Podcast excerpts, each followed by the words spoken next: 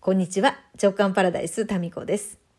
この前の回がですね、どこかをね、タップしてしまって、途中で切れてしまってますが、尻切れトンボになっておりますが、あの、取り直しはしないっていうのが、一応あの、まあ、よっぽどのことがない限りね、取り直しはしないってことになってますんで、そのまま、尻切れトンボのままアップしております。はい、そういうわけで切れておりますが、あのね、冒頭ですね、この近くに今年できた保育園の朝のお歌の時間の音がちょっと入ってるんですけど、最近ですね、多分、もうすぐね、運動会があるんじゃないかなと思って、運動会っぽい感じの音とか歌が聞こえてくるんですね。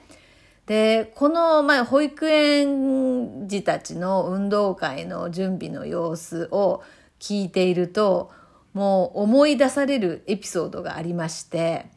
これ、まあ、この番組の中でもね、もう3年もやっていますと、どこかで話してると思うんですけども、まあ、忘れられない話で、まあ、おばちゃんはね、何回も同じこと言うんですよ。何回も同じこと言いますから。また、おばちゃんの話だと思って聞いていただければいいんですけどね。まあ、私がですね、これもうね、すごい長年、罪悪感を持っていた出来事があります。うん今はね、もうそこから解放されたと思うんですけど、それは、長男がまだ保育園の頃、初めての運動会っていうのがありまして、で、それに私はですね、行かなかったんですね。で、このことがですね、随分と後を引いたんですよ。で、なぜ行かなかったかっていうと、その時ね、片付けのことをやり始めたばっかりで、で、それが仕事になるのか、どうなのかっていうかもう仕事ってどうやって始めるのってそのレベルですよ。だから趣味が仕事になっていくのかな？どうすればいいのかな？何からしたらいいのかなっていうその段階の時に、まあ私は片付けのことを趣味でやっていて、後に仕事になったんですけど、まあ今は片付けのことはもうやってないですけどね。で、そのまあ最初の頃で、その片付けを実際に仕事にしている先輩方のお話が聞ける、そういうまあちょっとまあ企業寄りのセミナーが あったんですね。で、その、そういう感じのセミナーって当時ほとんど出たことがなくって、まあセミナーに行くのも、うん、初めてかな。まあそれぐらいの時期ですよ。うん、に、あの、片付けの先輩の話を聞きに行ったんですね。で、それが運動会の日と同じ日だったんですよ。で、その時に、まあ迷ったんですけど、まあ、運動会は私が行かなくてもいいかなと。それよりもこの片付けのことを仕事にしていきたいのか、どうなのか、そこすらも固まってなかったけど、とりあえず、まあなんかやりたいので行ってみようだったんですね。で、まあそこに行っただけだったら別にその、そんなに後を引かなかったと思うんですけど、そこに来てたとある先輩の一人がですね、まあ随分年上の方がですね、えバリバリ片付けの仕事をしてる方が、私にですね、あまあ、そのエレベーターの中で一緒になった時に私が今日ね子供の運動会だったんですよねってポソッと言ったんですよ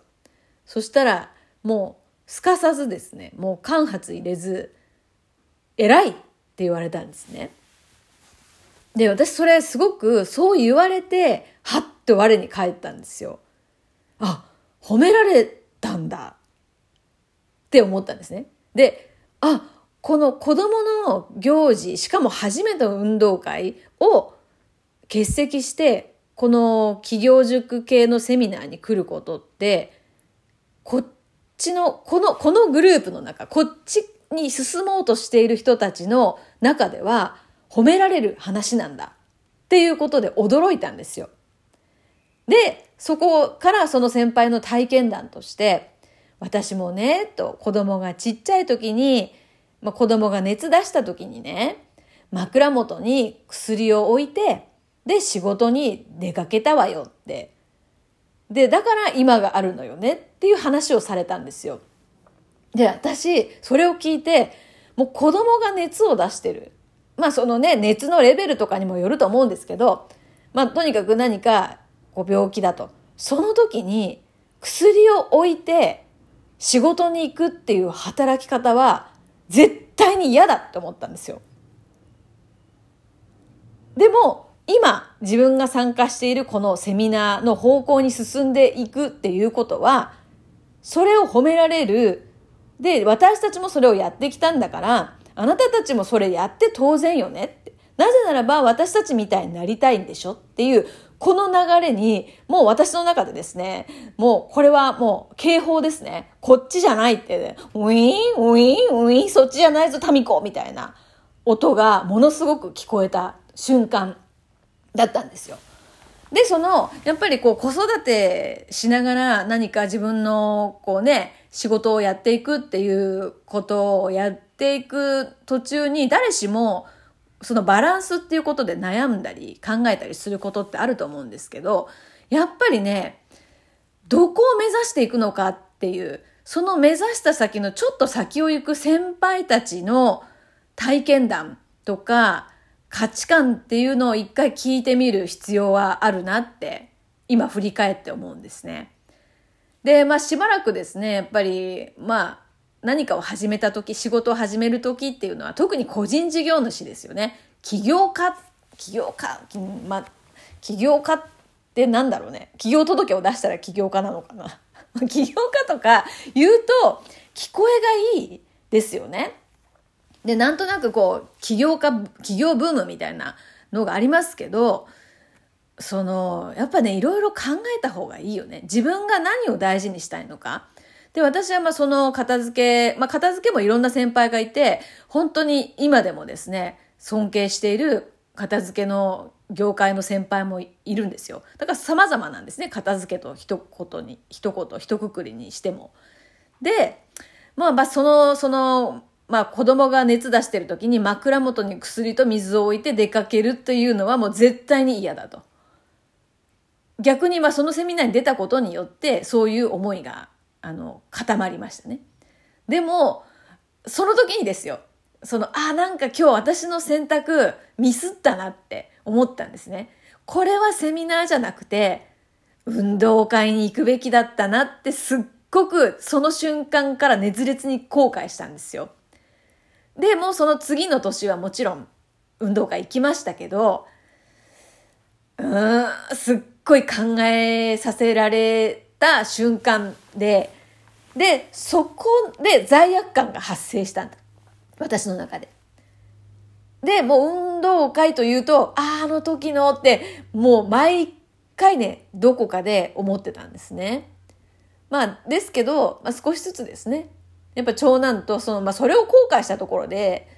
あの何も始まりませんから、まあ、とは言っても後悔してしまうのが、まあ、人間なんですけどまあでも私もですねこうやって罪悪感とか後悔っていう気持ちを抱えながら、まあ、それとどうやって向き合っていくかというこう一つの、まあ、自分を俯瞰してやっぱ同じようなねことで、えー、心を痛めてるというかちょっと心が重くなる人っていると思うので。そこからどうやって脱却していくかっていう、まあ自分が脱却してないところはさ、人にも伝えられないですから、というね、何かね、雑草魂みたいなものがあって、今に至るわけなんですけど、うん、まあね、それ思い出しますね、運動会といえば。結局ね、人のね、罪悪感とか、あのー、もうね、最近分かった。もうね、すべての気持ちが重くなるすべての源源は1個ですね。1個しかない。もうこれはね、もう最近そこに行き着きました。もうたった1個です。それは何かっていうと、自分には力がないっていう、この思いですよ。つまりまあ自己肯定感というふうにもう言えると思うんだけど、自己肯定感って何ってなってくるじゃないですか。で、自己肯定感をちょっと別の表現を、するならば、自分の力を信じられるかどうかですよ。で、自分には力がない。こう思った瞬間、あ、私ってダメなやつなんだ。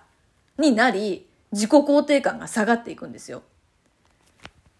で、これなんでその子供の運動会に行かないのが自己肯定感につなが、ん？自己肯定感を下げるかっていうと、やっぱりダメな母親っていう風につながっていくんですよね。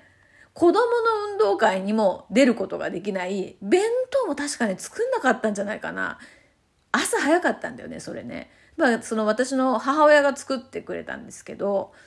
まあ、その子供の運動会に行けなかった自分ってダメなやつっていう風になってくるんですよ。そうすると、もう瞬時に嫌な気分になる。で、もうすべての、もうね、すべてのと言い切ってもいい。今のところの私の研究では。すべての嫌な気分になる源は、